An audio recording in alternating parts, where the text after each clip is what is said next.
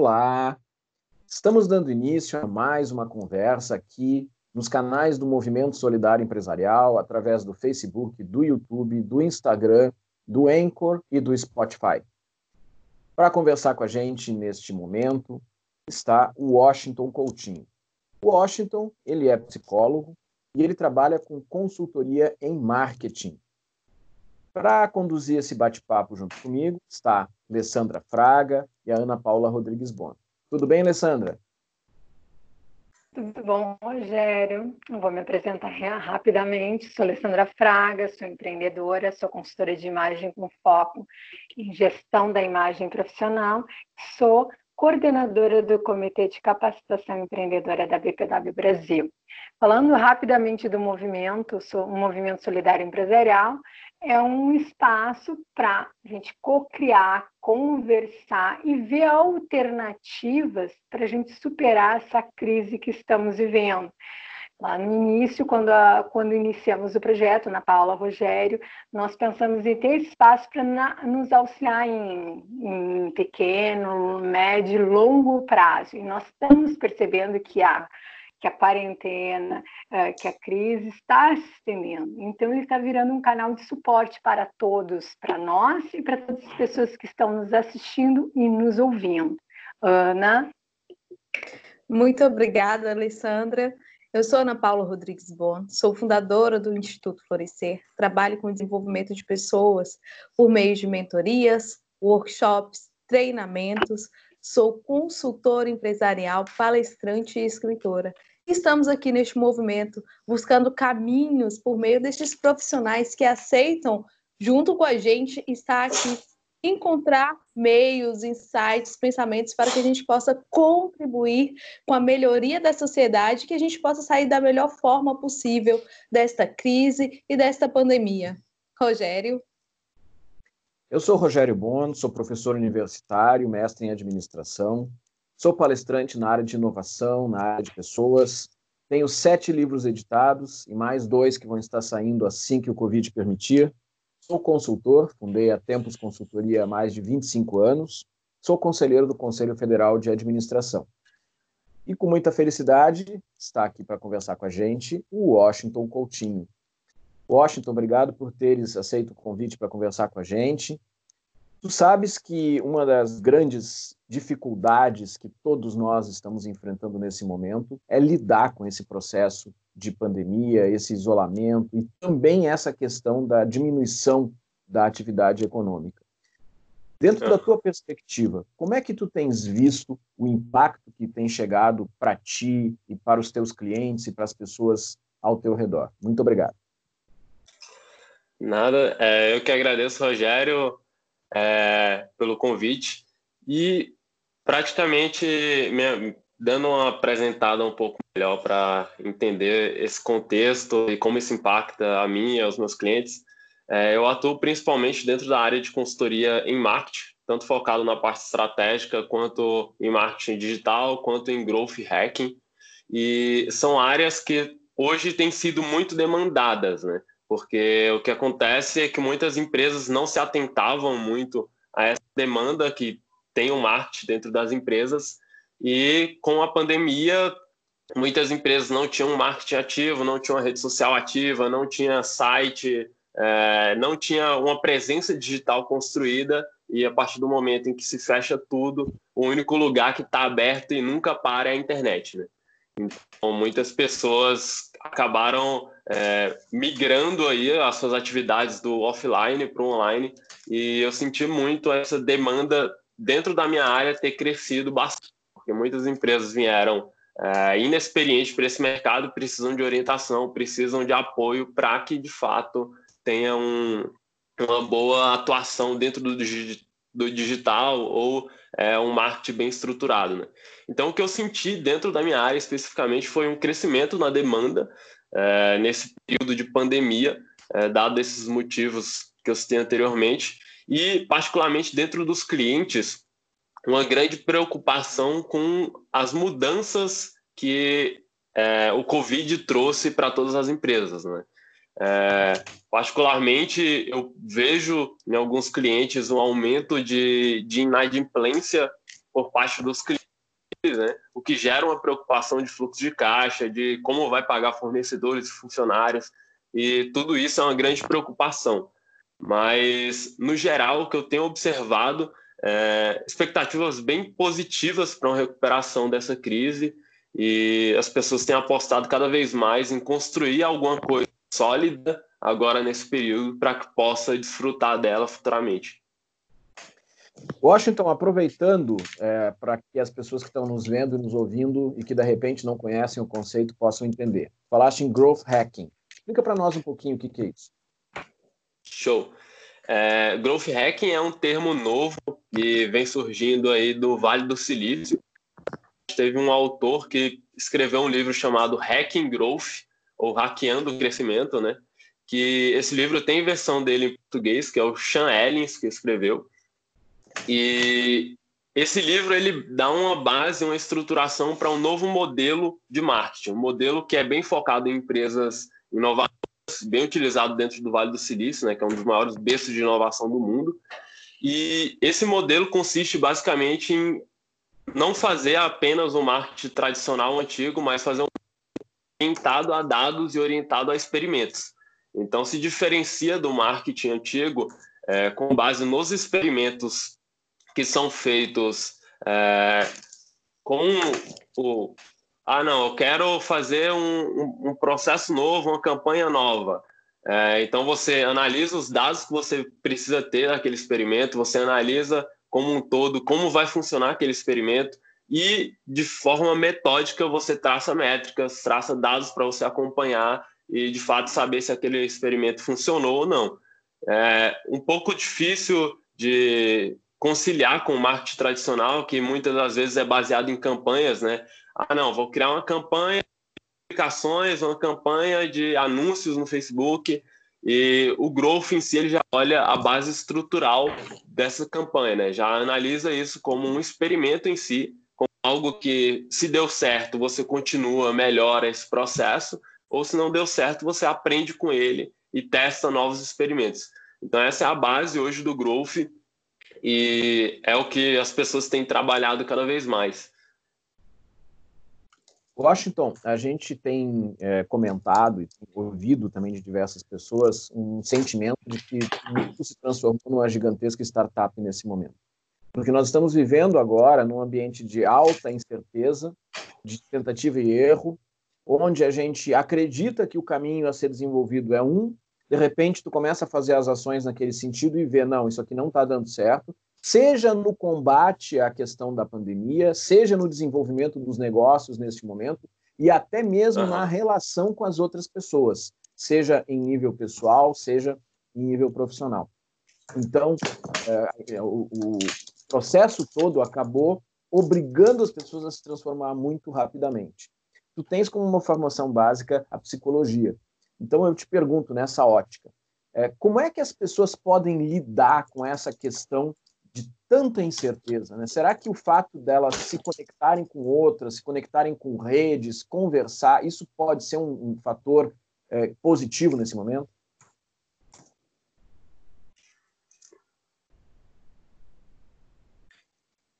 Rogério? Pois é, tá ouvindo o final da pergunta. Oi? A pergunta é: será que é, se conectar com outras pessoas, é, se participar de redes, fazer é, evitar o isolamento é algo a ser defendido, é algo a ser realizado nesse momento? Uhum, entendi. É, essa é uma pergunta um pouco complexa, de fato, porque o que acontece é a gente passou por essa transformação e eu vindo do meio aí de startups, né? Atuei também no, em uma aceleradora de startups aí por uns dois anos, dois anos e meio, que tem um portfólio grande já, né? E o que as empresas inovadoras passam no dia a dia de ambiente de total incerteza, hoje foi expandido para todas as empresas, né? Como você falou. Não é só ah, a startup tem esse ambiente de extrema incerteza, é todas as empresas têm esse ambiente, né? Porque você não sabe se vai abrir, vai melhorar ou se vai é, melhorar por um tempo e depois vai ter um problema maior. Então, tudo isso passa a ser analisado por todas as empresas em geral. E como você falou, né, para as pessoas em si, é, é um, um ambiente que é inseguro e que causa muita ansiedade, né? Então, trazendo a parte da psicologia em si, é, esse é um ambiente difícil, muitas sofrendo, estão é, pelo isolamento tendo mais condições de terem problemas psicológicos, de depressão, de ansiedade, tudo isso. E é um momento que, que tem que ter calma em si e analisar o contexto geral. Né? A gente vê que é, muitos estados estão flexibilizando as, as formas que estão lidando com, com o Covid, né? E eu acho que isso é natural. A gente já tem muitas discussões de o quanto a economia aguenta esse fechamento, esse isolamento, o lockdown. E a gente tem que pensar, sim, em formas, em alternativas de sair desse, desse movimento, mas tudo isso de forma consciente, né? Não adianta a gente falar, ah, não, amanhã vamos abrir tudo, vamos voltar é, a funcionar, porque senão o país quebra, que também vai ser algo bem prejudicial. Né? As mortes, com certeza, é, tenderão a aumentar. As pessoas, boa parte das pessoas ainda não estão conscientizadas dos perigos, é, das dificuldades que, que esse vírus traz para toda a sociedade em si. Então, é um momento de ter calma, é um momento de analisar, de pensar nos dados em si, de ter cautela e que a gente possa ir fazendo um relaxamento desse, desse lockdown, desse isolamento, é, de forma progressiva, né? que a gente possa ir aos poucos voltando aí à naturalidade. Porque, como eu falei, né, isso não só causa falência de empresas, como o adoecimento de uma população que não está pronta para um isolamento. Né? Muitas pessoas têm uma dependência social muito forte e isso causa é, prejuízos também para essas pessoas. Né? Então a gente tem que, de fato, pensar em alternativas para isso, mas não sou o melhor especialista em saúde pública, não sou o melhor especialista é, em economia, mas acredito que a gente tem que pensar em alternativas para essa saída e que a gente possa ter um isolamento cada vez mais é, flexibilizado aí de forma consciente mesmo. É, Washington, na verdade, a gente tem visto né, em diferentes países, em diferentes regiões do Brasil, diferentes abordagens sendo feitas e todas elas uh, funcionam bem, de repente não funcionam mais, de repente voltam a funcionar. Então, por isso que é essa questão da gente estar vivendo dentro do ambiente de startup, né? Porque tu toma uma Sim. determinada medida e daqui a pouco tem que fazer um ajuste, pivotar aquilo que tu estava fazendo, é mais ou menos por aí. Tu estás em Brasília e nós estamos aqui no Rio Grande do Sul, e são dois lugares onde, felizmente, a crise é, de saúde pública ela está menos intensa do que em outras regiões, como São Paulo e, e algumas cidades do norte do Brasil. Mas isso não significa que estejamos imunes a tudo isso, pelo contrário, tem que ter, como tu disseste, a consciência de que é um problema sério, que tem que ser é, encarado de frente com os cuidados para que é, o menor número possível de pessoas acaba, acabe sendo afetado. Deixa eu chamar para a nossa conversa Ana Paula Rodrigues Bon, do Instituto Florescer. Obrigada, Rogério.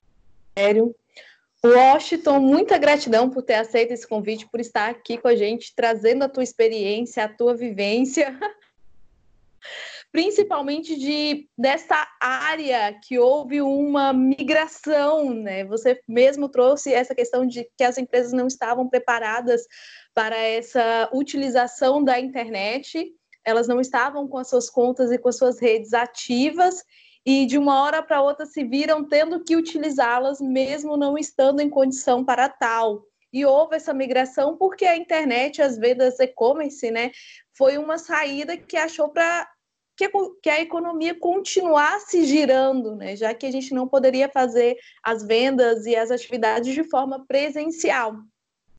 Então, uh, me diz o que, que uma, uma empresa precisa ter, uma pessoa precisa ter para ter a tua marca consolidada na internet?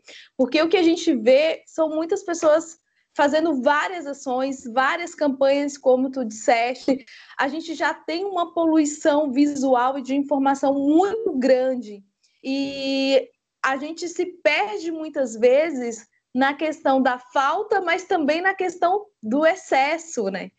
Como que tu enxerga essa consolidação da marca na internet e quais os melhores caminhos para que a empresa consiga manter de forma positiva a marca? Porque a gente vê sites, postagens, tem tanta coisa para fazer qual o melhor caminho que tu indica? Assim, eu sei que tu vai falar questão de estratégia, que depende da empresa, e a gente sabe que tem essas questões, mas dá de uma forma ampla, sugere de uma forma ampla qual o melhor caminho a seguir, além de procurar profissionais como você na tua empresa para poder montar toda essa estratégia mais específica.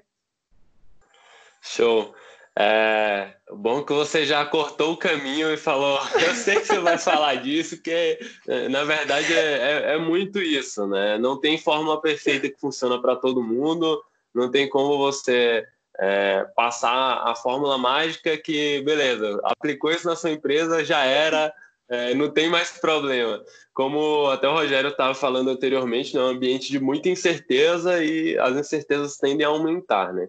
E como você citou dentro da pergunta, né, nós temos um, um, momento de grande abundância de informações e a gente tem também um, um aumento no número de fake news, né, coisas que não são reais e por isso as pessoas se tornam cada vez mais críticas. Então, quando elas veem é, determinada publicação, quando vê determinado é, anúncio, tudo isso elas ponderam cada vez mais, né? Porque tem muito na internet e tem muito que não é bem verdade. Então, por conta disso, as estratégias cada vez mais têm que visar a cautela, né? E aí, colocando em, em linhas gerais aí, é, relação à sua pergunta, tem duas indicações que eu faço. É, uma primeira indicação é tenha um site, porque o site é algo que você tem mais domínio dentro da internet, porque ele é seu, você que monitora ele, você pode fazer campanhas para ele anunciando em redes sociais, você pode fazer é, Google Ads, por exemplo, anúncio no Google ali para é, movimentar esse site, você pode produzir conteúdo dentro desse site e você tem mais controle sobre ele. Já quando você atua dentro de uma rede social específica, você está sujeito ao algoritmo dessa rede social. Então, é o algoritmo que vai determinar como vai ser a distribuição das suas postagens, como ela vai chegar às outras pessoas e acaba que você está é, em um terreno alugado, né? Como dizem.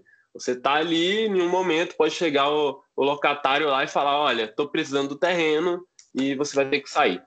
E, ou então, ah, estou mudando a forma que vai ser o aluguel aqui desse terreno e você vai ter que estar tá sujeito a essas regras novas. Então, normalmente esse é, é um, problema aí dentro das redes sociais. Né? As pessoas às vezes estão construindo uma certa autoridade, estão construindo é, uma rede social bem feita e de repente chega uma mudança de algoritmo, chega uma mudança nas normas daquela rede social e muda muita coisa, né? Foi assim, por exemplo, no YouTube recentemente, né? Que teve uma série de regras de, de, de comunidade que foram alteradas e agora é, perfil, perfis muito grandes de, de conteúdo infantil foram desmonetizados. Então, muita coisa que era antes um, uma fonte de receita muito grande, que o cara cresceu, ficou muito grande com base nisso, chegou um momento que cortou. E aí, agora o que, você faz? Você está em, um, em um lugar que você construiu toda a sua autoridade, todo o seu posicionamento, e agora você não tem como monetizar mais isso. Então, é algo complexo, e por isso a sugestão do site. É, você tem mais controle, o ambiente como um todo é muito mais controlado. Então fica mais fácil. E a segunda coisa que sempre eu bato na tecla é produza conteúdo. Acho que isso é uma coisa fundamental, porque cada vez mais as pessoas é, querem ter uma amostra do que você faz, querem conhecer mais o que você faz, o, o quanto sobre um determinado assunto, e se você está produzindo conteúdo sobre aquele assunto, fica muito mais fácil das pessoas saberem que você sabe sobre aquilo, te entenderem como autoridade. Então, todo esse processo de construção de marca, é, ele fica muito mais fácil. Por exemplo, uma loja de, de moda, uma loja de roupas. se, vamos supor, é, tenho duas lojas lá, uma dessas lojas está colocando as publicações lá no Instagram falando sobre os modelos de blazers que eles têm lá para as mulheres, e aí tá fazendo uma publicação bem feita, bonita, atrativa e tudo mais, e chega outra loja e faz a mesma publicação, só que a publicação dela é falando: olha, nós temos aqui na nossa loja três tipos de blazer. Esse blazer tem um corte XYZ, que ele tem um caimento muito bem para pessoas que têm o corpo nesse estilo, nesse modelo de corpo, por isso é mais adequado se você quer.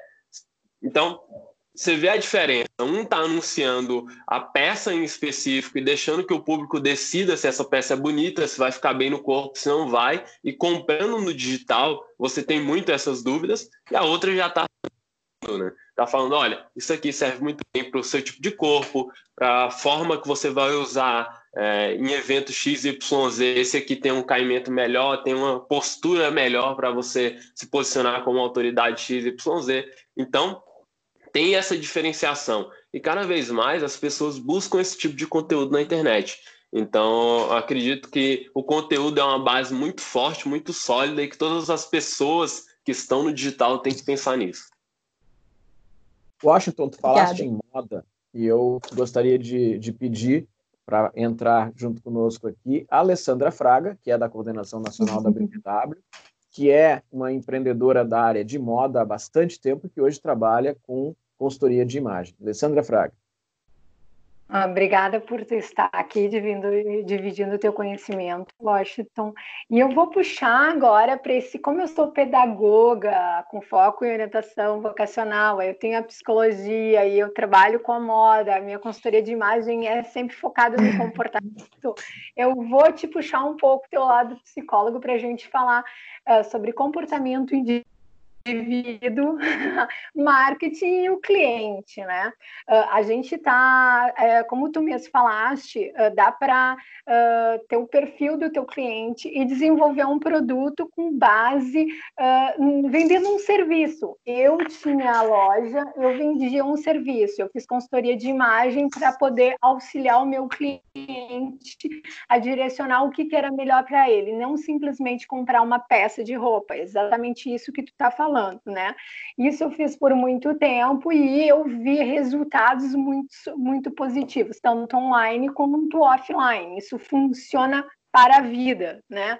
Só que eu vou te falar que é uma dor minha, e eu trago essa dor aqui para a discussão, que eu estou percebendo que a gente uh, eu fui modificando o meu negócio porque eu fui percebendo as tendências da sociedade sendo alteradas. Ok, a gente tem essa percepção e consegue ir reorganizando os nossos negócios. Mas agora, nesse momento que a gente vive de muitas incertezas e a gente não sabe o que, que vai acontecer no futuro, né? Porque nós não temos noção disso, e isso faz a gente perder um pouco pouco da certeza de quem é o nosso cliente, como é que eu tenho que vender o nosso produto, o meu produto, como eu tenho que me posicionar. Isso, então, a, como eu trabalho com isso, é, eu estou buscando, uh, como tu mesmo falaste, uh, dados, né? Então, eu acho que a gente tem que fazer essa análise da, das tendências, o que vem, né? A análise eu estou estudando agora o comportamento do, do cliente, eu estou estudando o Hunter para fazer ver o fazer o perfil de comportamento.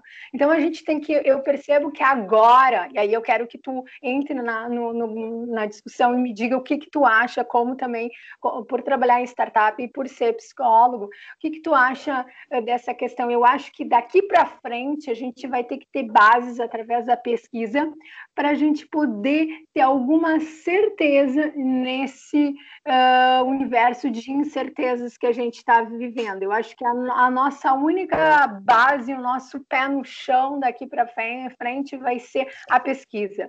Por isso que eu estou indo atrás disso e, e integrando isso ao meu negócio, à minha marca pessoal. Então, eu queria que tu falasse um pouco sobre isso, como é que tu vê o futuro, a médio, vamos dizer assim, médio e longo prazo, e essa questão de incertezas e que base. Tu também concorda que a pesquisa vai ter que ser a nossa base no futuro para os nossos negócios? Show, Alessandra. É, eu acho que você já, já trouxe uma resposta bem clara é, a isso e que eu concordo muito bem. É, a pesquisa, ela cada vez mais tem que ser explorada pelos negócios como um todo, né? É, antigamente a gente, não antigamente, né? Mas hoje em dia é, se faz ainda muito isso. Quando você ia montar um negócio ali, você ia fazer uma pesquisa mínima ali, pesquisa de mercado, ia entender um pouco melhor onde se posicionar, onde abrir uma loja, tudo isso era uma pesquisa inicial para a abertura de um negócio. E negócio. as pessoas. Oi? Um plano de negócio ali básico. Sim, sim, sim.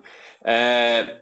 E o que acontece é que as pessoas às vezes não estudavam muito a fundo o principal, que é o cliente. Né?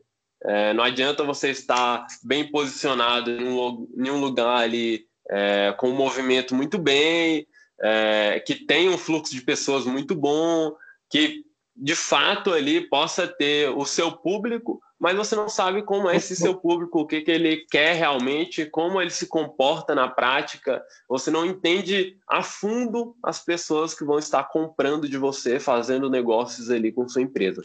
Então, eu acho que isso é, cada vez mais tem sido aprofundado, é, trazendo até um ambiente de startups cada vez mais é, em programas em geral é, é, bem abordado isso, né? Você ele desde o início do negócio vai ter as categorizações de público quando você vai apresentar para um investidor, por exemplo. Você vai falar no tamanho do seu mercado, no mercado endereçado do seu produto, é, no mercado que você deseja atingir. Então tem essas metrificações que cada vez mais são exigidas aí, são buscadas por, por investidores e por empreendedores, e especificamente para o público-alvo, para a sua persona, é, é muito importante que você tenha dados, porque você tem que entender cada vez mais qual é o comportamento da pessoa que você está falando. É, não adianta você falar, ah, eu digo o meu negócio aqui, por exemplo, de moda, que, que a gente estava indo nesse caminho, né? Que você tem a, a ampla experiência aí. Você fala, ah, não, o meu cliente de consultoria de imagem é um, um empresário que atua no ramo X. Só isso não é suficiente para você é, ir atrás desse, dessa pessoa, desse potencial cliente. Vai ter que ser, ah, não, o, a minha persona, a pessoa que vai comprar o meu produto é o João, de 38 anos, que teve uma longa carreira no, no mercado corporativo e abriu uma empresa há cinco anos e está buscando um posicionamento como autoridade no ramo que ele atua, como ele tinha esse posicionamento na área corporativa.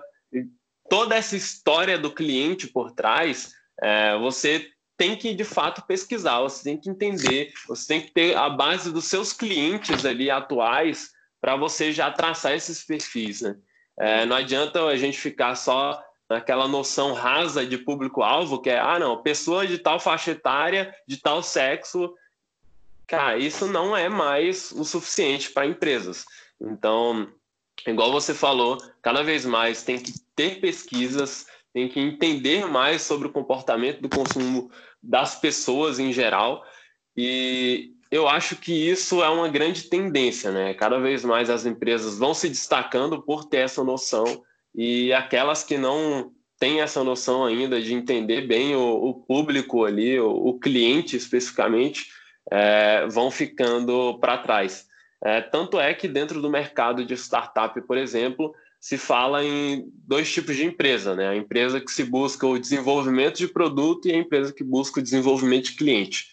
E a que busca o desenvolvimento de cliente é sempre muito mais visada por investidores em geral, né? Que ela está desenvolvendo especificamente para um público ali, não está desenvolvendo da cabeça dela o produto perfeito que ela imagina que tem que ter.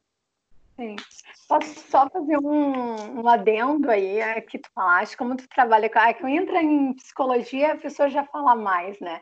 Uh, só um adendo sobre isso, eu estava lendo exatamente como tu trabalha com marketing, cada vez mais as redes vai ser um meio para divulgar os produtos e vender os produtos, tem, ainda tem a questão de que hoje o consumidor, né, ou melhor, as pessoas que compram de uma marca, não, não precisam ser as pessoas com quem essa empresa vai se comunicar. Porque hoje em dia, tu tem que te comunicar para todos, porque comprando ou não um produto, tu pode ir na rede social e comentar sobre o produto. Então, tu já vai estar uh, chancelando ou não um produto, né? Então, eu acho que esse cuidado com o cliente, ou melhor, com cuidado com a forma que tu vai te comunicar com todos é muito importante, né? Porque comprando ou não, ele pode estar falando do teu produto nas redes sociais, né? Sim. Um, um ponto só de ter cuidado com isso, é porque quando a gente fala em ter uma comunicação mais generalista, em falar com mais pessoas, é, a gente tem que ter um grande cuidado para não ser impessoal. Porque quando a gente Sim. fala para uma grande multidão, a gente não fala para um único indivíduo. Então, a sua taxa de conversão, que é o que vai mover o seu negócio aí para ter uma rentabilidade boa, ela vai baixando. Né? Então, se você está é. Tá falando lá, por exemplo, para um milhão de pessoas e com o mesmo discurso para esse um milhão, às vezes, se você falasse para 10 mil, mas muito bem direcionada para aquelas 10 mil pessoas ali, é, você teria maior conversão, você teria maior sucesso no seu negócio. Então, a gente tem que, de fato, ter bem é, na balança isso para a gente não cair no, no, no, perigo aí de você, de fato, tá falando para muita gente, tá tendo um posicionamento de, de marca é, focado num público geral e a gente não ter o cuidado de falar com o nosso cliente, que é quem vai tomar a decisão, quem vai comprar de fato, quem vai ter mais propriedade para falar sobre a sua marca. Porque um, um, dos grandes problemas é, se você tem uma marca muito grande, é, você vai ter que pensar no público geral cada vez mais, porque a sua marca é, tem um brand a ser considerado em torno dela. E quando você tem uma marca pequena, quando você está é, sendo um, um pequeno empreendedor ainda, é, é muito mais fácil você se queimar com um cliente só. Então, um cliente que você não atende ele bem feito, que você não entregue um produto muito bom para ele, ele pode te queimar assim muito fácil. Agora, numa marca muito grande, pode ser que o cara nem seja cliente e queime. Então, aí tem o, o grande balanço. Quando você é pequeno, se preocupe muito mais no discurso bem direcionado, é, se preocupe muito mais em atender muito bem os seus clientes, porque na hora que aparecer um hater lá, uma pessoa falando mal da sua marca, vai ter aqueles seus clientes que foram muito bem atendidos e vai falar, olha, está falando bobagem. É, eu comprei, eu uso essa marca, essa é, é, é o posicionamento do, dessa marca e eu acho que você está falando alguma coisa que não é real. Então, aí a gente surge os grandes defensores da, das marcas e a gente se posiciona muito melhor no mercado. Assim. Ana Paula tem mais uma questão. Tenho, uh, veio muito forte essa questão da personalidade, de personalizar o cliente, de fazer algo específico para aquele cliente e da identificação da história do cliente e de trazer importância para isso.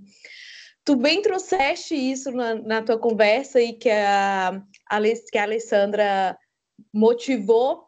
Aí eu te pergunto: nem todas as empresas têm uma estrutura bem feita para fazer uma pesquisa ideal para que a gente possa identificar quem é o João e qual é a história dele onde ele quer chegar para poder criar um conteúdo específico para essa pessoa o que que tu sugere para essas pessoas que não têm ainda uma estrutura para conseguir fazer toda essa identificação de dados?